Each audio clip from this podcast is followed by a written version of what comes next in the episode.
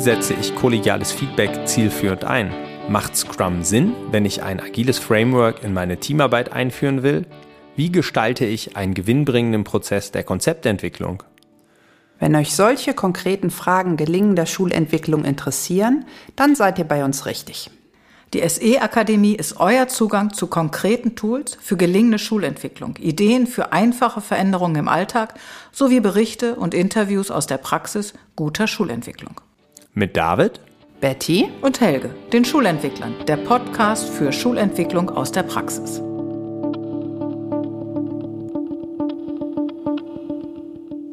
Hallo und herzlich willkommen zu einer weiteren Folge der SE Akademie. Heute zu der Frage, sind wir ein agiles Team? Und dazu habe ich heute bei mir versammelt ähm, das Oberstufenteam der Gesamtschule Neuenkirchen-Seelscheid, worüber ich mich sehr freue. Vielen Dank, dass ihr hier seid.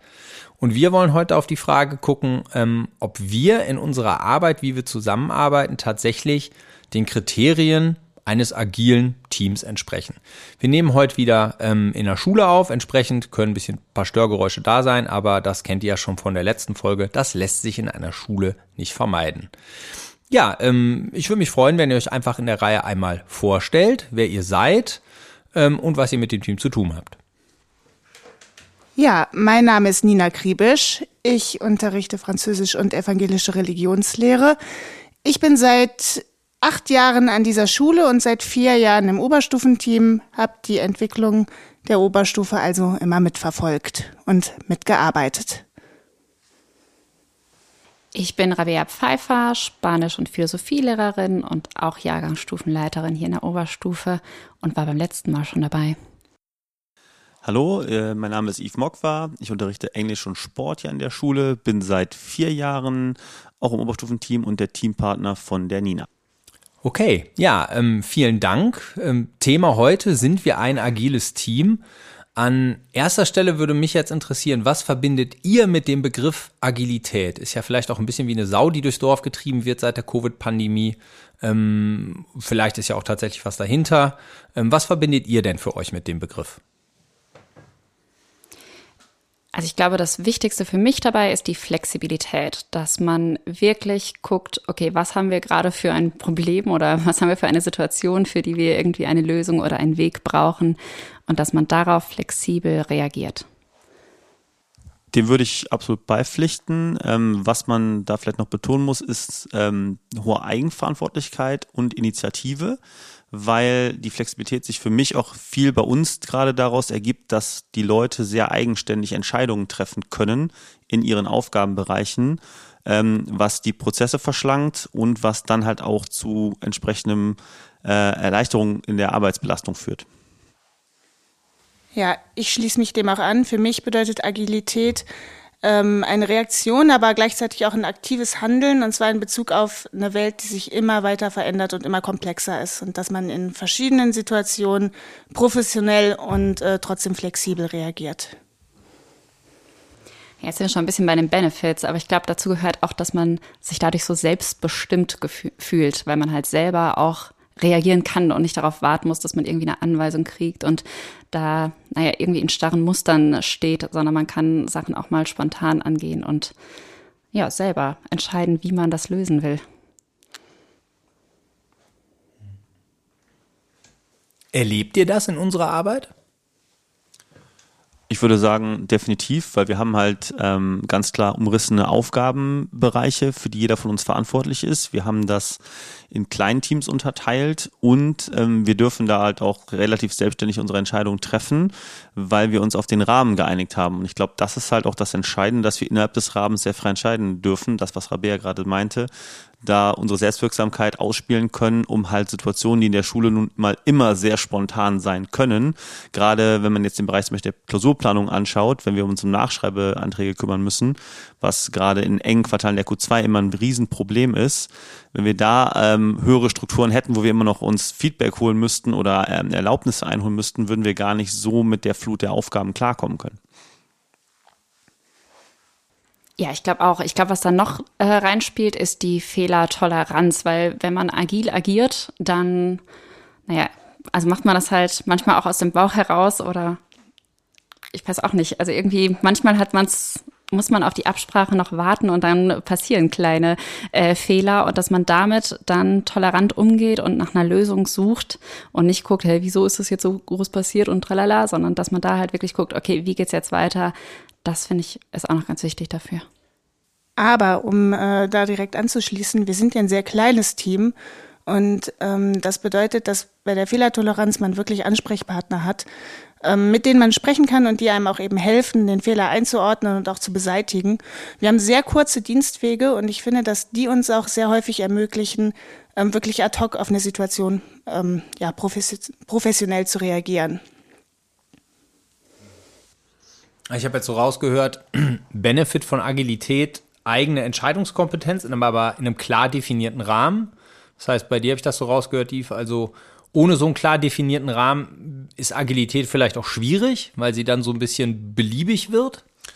Ja, das ist halt, ähm, wenn man sich so ein großes System wie Schule anguckt, muss es ja irgendwo einen Rahmen geben, der gesetzt wird, weil wir ja nun mal auch gerade in der Oberstufe ähm, der Apogost unterliegen. Das heißt, wir können auch nicht machen, was wir wollen, im ersten Punkt.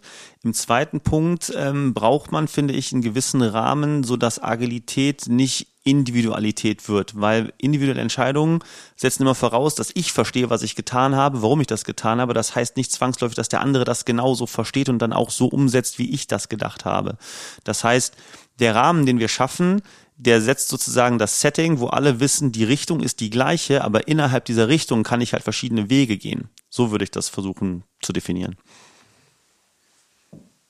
Also das Ziel ist geklärt, man hat eine gemeinsame Haltung der Arbeit gegenüber und in dem Rahmen ist es dann eben auch möglich, diese Flexibilität und Eigenverantwortung zu leben. Ja, wir haben halt ganz klare Strukturen, die wir uns zum einen selber erschaffen haben, aber die uns dadurch ja auch wieder vorgegeben werden.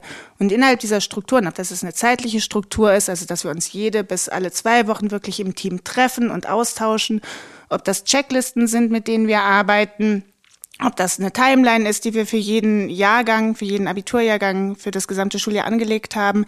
Das sind ja alles Dinge, die uns flankieren und die uns aber letztendlich auch stützen und helfen, innerhalb dieser Dinge halt ähm, ja frei und agil zu arbeiten. Okay, ähm, so ein ja oft zitierter Begriff ist ja das das tolle agile Mindset. Was verbindet ihr für euch mit dem Begriff agiles Mindset?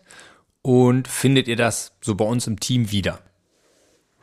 Ich glaube, ein agiles Mindset bedeutet, dass man bereit ist, auch von seinen, also auf sich auf neue Strukturen einzulassen, auf neue Ideen, dass man halt, wie gesagt, flexibel reagiert auf neue Situationen und dass man, ja, ich glaube, man muss immer bereit sein, das Bild, was man in seinem Kopf hat und vielleicht auch den Weg, den man in seinem Kopf hat, auch mal wieder loszulassen, weil sich die Umstände einfach ja auch ständig ändern und wir häufig schnelle Entscheidungen dann auch treffen müssen und dann muss sowas einfach passieren. Und ähm, ich glaube, wichtig dafür ist auch, dass man Vertrauen hat in die Kompetenzen der anderen und dass die auch innerhalb des festgesteckten Rahmens, von dem der Yves sprach, mitwirken und ihr Mögliches tun und ja, dazu auch fähig sind. Man muss also auch ein bisschen so die Verantwortung abgeben und das ist wahrscheinlich am ehesten für dich manchmal schwierig, David, ne?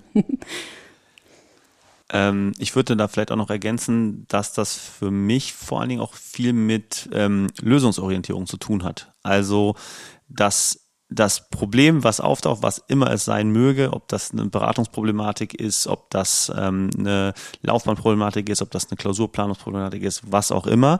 Ähm, es geht ja immer darum, dass am Ende das Ergebnis möglichst zufriedenstellend ist und vor allen Dingen im Sinne der Schüler entschieden wird, ähm, solange wir das so machen können, dass das der Rechtsrahmen hergibt. Und das, finde ich, ist eine quintessentielle Voraussetzung für agiles Denken, weil wenn ich nicht über die Lösung nachdenke, sondern an der Struktur festklebe, nehme ich mir die Möglichkeit, den Blick auch dann zu weiten innerhalb des Settings, was ich habe. Und ähm, wir kennen das alle. Wir haben sehr individuelle Schülerlaufbahnen hier bei uns an der Schule. Wir haben ähm, Leute, die mit dem Bildungssystem, wie es vorgesehen ist, manchmal nicht so ganz konform gehen und da eine Lösung zu finden, die A rechtskonform ist, aber B auch für den Schüler oder die Schülerin die bestmögliche Lösung in der Lebenswegfindung ist, dafür braucht man halt eine Problemlösestrategie und keine ich klebe an den Grundsätzen der Apogos-Strategie, wenn das verständlich ist. Ja, manchmal braucht man auch vielleicht einfach ein bisschen Mut, denke ich so, ne? Als Grundwert. Also ohne Mut manchmal schwierig Lösungen zu finden. Ich glaube, dass ein ganz hoher Wert auch die Selbstreflexion ist. Also, dass ich mich selber und meine Haltung, meine Werte, die ich mitbringe, auch ähm, in Beziehung setze zu dem, was andere mitbringen und dann da einen gemeinsamen Konsens schaffe, der nicht immer mit äh, zwangsläufig mit dem konform ist, was ja mit der Haltung konform ist, die ich am Anfang hatte, sondern dass man gemeinsam nach einer Lösung sucht und nach einem Wert sucht. Neben so dem agilen Mindset, Being Agile, gibt's ja immer quasi den, den eineiigen Zwilling, Doing Agile, also mit ganz konkret agilen Frameworks, agilen Methoden arbeiten. Wenn man darauf blickt, begegnet euch da was im Alltag? Ja, ich glaube, wir haben da ja verschiedene Tools. Die Nina hat ja schon welche angesprochen, diese Checklisten erstmal, dass man die halt so einen Rahmen vorgeben, in dem wir agieren. Und ähm, dann haben wir natürlich einen Kanban. Ne? Da gibt es, das ist so eine Art To-Do-Liste, aber in drei Teile geteilt. Zu erledigen, in Bearbeitung und erledigt ist, glaube ich, das dritte. Ne? Also wenn wir fertig sind, schieben wir unsere Aufgaben auch rüber zu erledigt. Und ich glaube, das sorgt für ganz viel Effizienz, weil wir uns darüber ganz gut selber organisieren. Wir haben immer einen Überblick, okay, wer macht jetzt eigentlich gerade was und was steht denn noch aus? Und ich glaube, das ermöglicht dir auch so ein bisschen Controlling, David. Ne? Das, ähm, Controlling ja. würde ich nie machen. Das ist mhm. ganz böse. ähm, ja, da würde ich mich anschließen. Also das sind Prozesse, die wir nutzen. Wir nutzen das halt auch in der Klausurplanung in abgewandelter Form, weil wir da gemerkt haben, gerade wenn zwei, drei Leute an den Planungen arbeiten, vor allen Dingen was Nachschreibe angeht, die beantragt werden müssen, wir müssen gucken, wer ist wo verplant, können wir Leute wo zusetzen. Da hilft es halt extrem, wenn man das visualisiert und sieht, wo fehlt noch jemand, wo kann ich jemanden rüberschieben, ist der schon verplant, ist der noch nicht verplant, habe ich einen Antrag gesehen, habe ich keinen Antrag gesehen.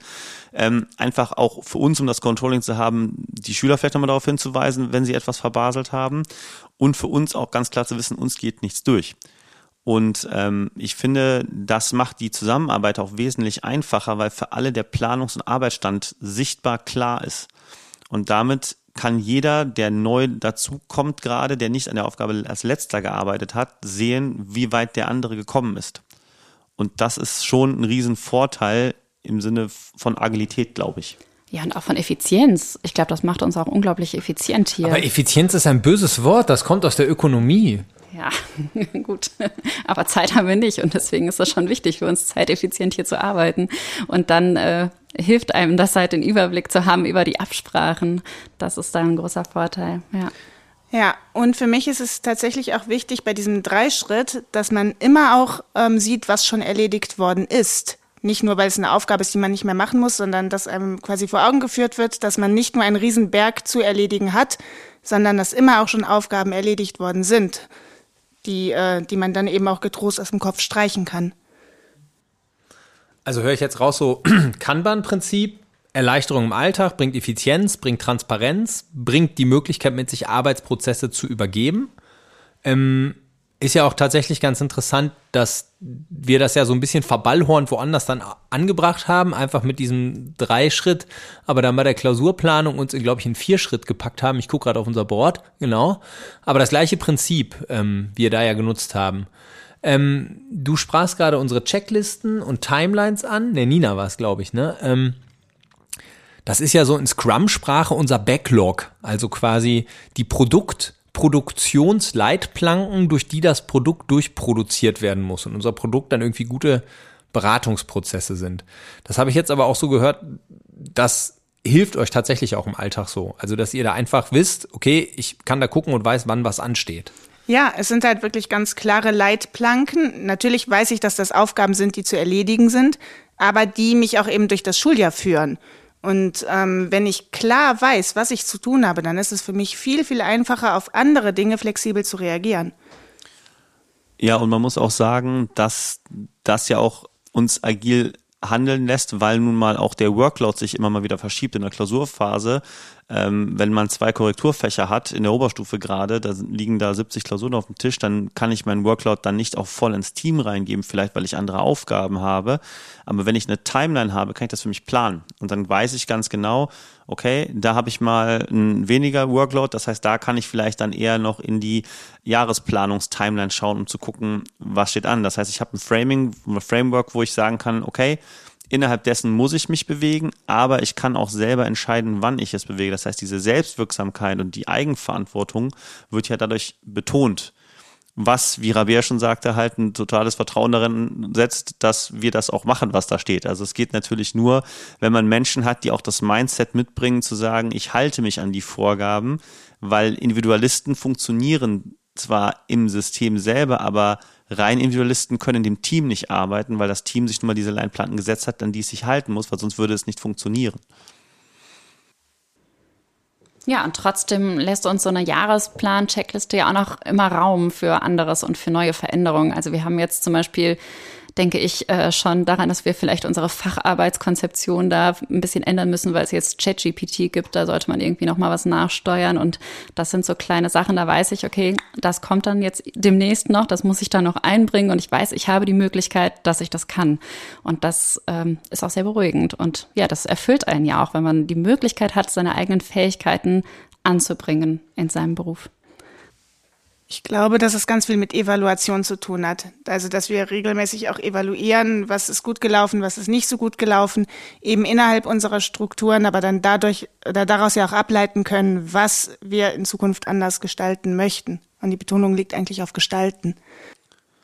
Ja, und vor allen Dingen, dass die Strukturen, die Evaluation halt auch kriterial geleitet möglich machen. Ne? Das ist nicht einfach eine Austauschrunde, ja, was war gut, was war schlecht, sondern es ist so ein Ding von, wir schauen auf den Prozess und können anhand des Prozesses für uns Rückschlüsse ziehen, okay, was hat gut oder nicht gut funktioniert und wo müssen wir den Prozess für uns nachschärfen und was wollen wir vielleicht auch anders machen, weil wir damit nicht gut zurechtgekommen sind. Aber dafür ist ja wieder wertvoll, diesen Prozess erstmal zu haben. Also regelmäßige Retrospektiven zu machen auf die Arbeit, auf den Prozess und auch auf die Qualität, die hinten mal rausgekommen ist, sagt ihr, ist so ein anderes ganz wichtiges Instrument, um unsere Qualität zu sichern. Definitiv. Okay, klingt ja alles jetzt total cool. Also Agilität äh, ist die eierlegende Wollmilchsau. Wo sind denn vielleicht auch die Grenzen von Agilität und agilem Arbeiten in Schule? Ja, ich finde manchmal, also erstmal gewöhnt man sich schnell an Prozesse und so, das macht halt diese Retrospektive so wichtig, ne, damit man die auch nochmal überarbeitet und sich neu an die Situation anpasst oder so. Und manchmal habe ich das Gefühl, okay, ich weiß nicht, ob es für die ganze Schule passen würde, weil das ist ein sehr großes System und ich weiß, ihr habt im letzten Podcast gesagt, dass in der Pandemie die Schulen so unglaublich äh, agil geworden sind und ich habe das eigentlich ich habe das auch erlebt auf der einen Seite, aber ich habe auf der anderen Seite auch ganz viele Entscheidungen erlebt, die einfach von oben nach unten gedroppt wurden. Und jetzt nicht nur vom Ministerium, sondern natürlich auch von der Schulleitung, weil die einfach sehr schnell dann ja, fallen mussten, diese Entscheidungen. Und ähm, ich glaube, in solchen extremen Situationen, wo schnell gehandelt werden muss, da fällt das schon mal hinten über, dass man äh, für viel Transparenz sorgt, für Mitbestimmung und diese Sachen, die auch diese Selbstorganisation dann voraussetzen. Das wäre ja zum Beispiel jetzt auch genau das, was, was Kühnewin-Modell ähm, ja eben sagt. Also in, in Situationen, wo, wo es ums Überleben geht, da muss top-down ganz schnell Entscheidungen getroffen werden. Ähm, und das ist dann auch die richtige Form der Entscheidungsfindung. Also das ist ja vielleicht ganz spannend, dass du dann sagst, ich habe das so erlebt in der Pandemie, ähm, weil das wahrscheinlich auch tatsächlich funktional ist, würde ich auch sagen. Aber wir haben ja zum Glück nicht immer Pandemie. Ich glaube, dass ähm, die, dass die Schulen ja ganz, ganz viel, ganz, ganz vielen unterschiedlichen Einflüssen ausgesetzt sind. Das können Einflüsse seitens der Eltern sein, das können Einflüsse seitens des Ministeriums sein, das können rechtliche Vorgaben sein, die uns nun mal gegeben sind. Und ähm, auf der einen Seite kann man jetzt sagen, dass man auf all diese Einflüsse agil reagiert. Das wäre ja Agilität. Aber gleichzeitig ist es so, dass die Vorgaben manchmal auch dazu verleiten, dass man eben doch ähm, bestimmten Prozessen folgt, ohne eine agile Reaktion darauf zu erzeugen. Ja, und ich würde auch sagen, eine gewisse Grenze von Agilität ähm, kommt halt auch aus den Leuten, mit denen man arbeiten muss selbst. Denn wir hatten es eben schon mal kurz angerissen, ähm, das setzt eine gewisse Form von Lösungsorientierung voraus und an Selbstständigkeit. Nicht jeder Mensch ist vielleicht in der Lage, auch in einem gewissen Rahmen so selbstständig zu arbeiten, dass es lösungsorientiert ist. Und das Problem, was halt entsteht, wenn man eigenbrötlerisch in so einem agilen Prozess arbeitet, weil man sich nicht transparent machen möchte, verliert die Agilität ja genau das, was sie ausmacht. Weil ich muss halt meinen Arbeitsprozess oder das, was ich entscheide, für die Gesamtmasse des Teams transparent machen, damit die anderen agil damit arbeiten können. Und wenn ich nur bei mir bin und das nicht offen darlegen möchte, aus welchen Gründen auch immer, dann ist das schon hinderlich für den Prozess, weil dann können wir nicht zusammenarbeiten und dann brauchen wir nicht von Agilität zu sprechen, glaube ich. Das wäre dann wieder das agile Mindset, das eine Voraussetzung überhaupt dafür ist, dass man in agilen Frameworks arbeiten kann. Also ohne Being Agile kein Doing Agile oder dann sehr seltsames Agile Doing. Ja, aber das bedingt sich, glaube ich, gegenseitig. Also ich glaube, wenn man in einem starren System ist, wie soll man denn da ein agiles Mindset haben? Also das funktioniert ja nicht. Da muss man auch erstmal in ein System kommen. Man kann ja die Schulentwickler kann. hören, den agilen Kulturwandel in Schulen angehen, die SE-Akademie. Ah. Und die agilen Hebel ziehen. Ja. Nee, aber das ist natürlich, ist ja genau das Problem, ne? Wie, wie entsteht tatsächlich ein, ein agiler Kulturwandel? Der fällt ja nicht vom Himmel. Schön wär's, aber vielleicht ist Covid da tatsächlich manchmal ein Beschleuniger gewesen. Zum Abschluss, sind wir ein agiles Team? Also wenn wir es nicht sind, sind wir zumindest auf einem sehr guten Weg, eines zu werden, würde ich sagen.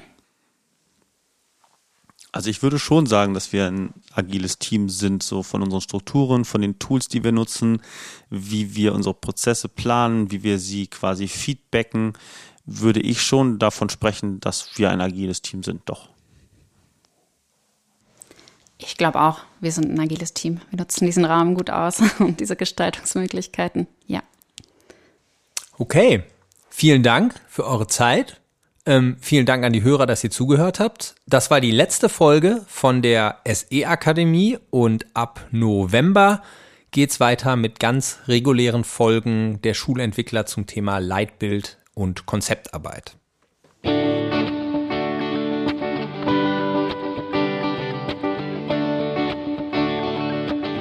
Das war die SE Akademie von den Schulentwicklern, der Podcast für Schulentwicklung aus der Praxis. Schaut doch mal auf unserer Homepage vorbei. Dort findet ihr eine thematisch geordnete Übersichtsseite zu den SE-Akademien oder folgt uns auf Instagram oder unserem YouTube-Kanal.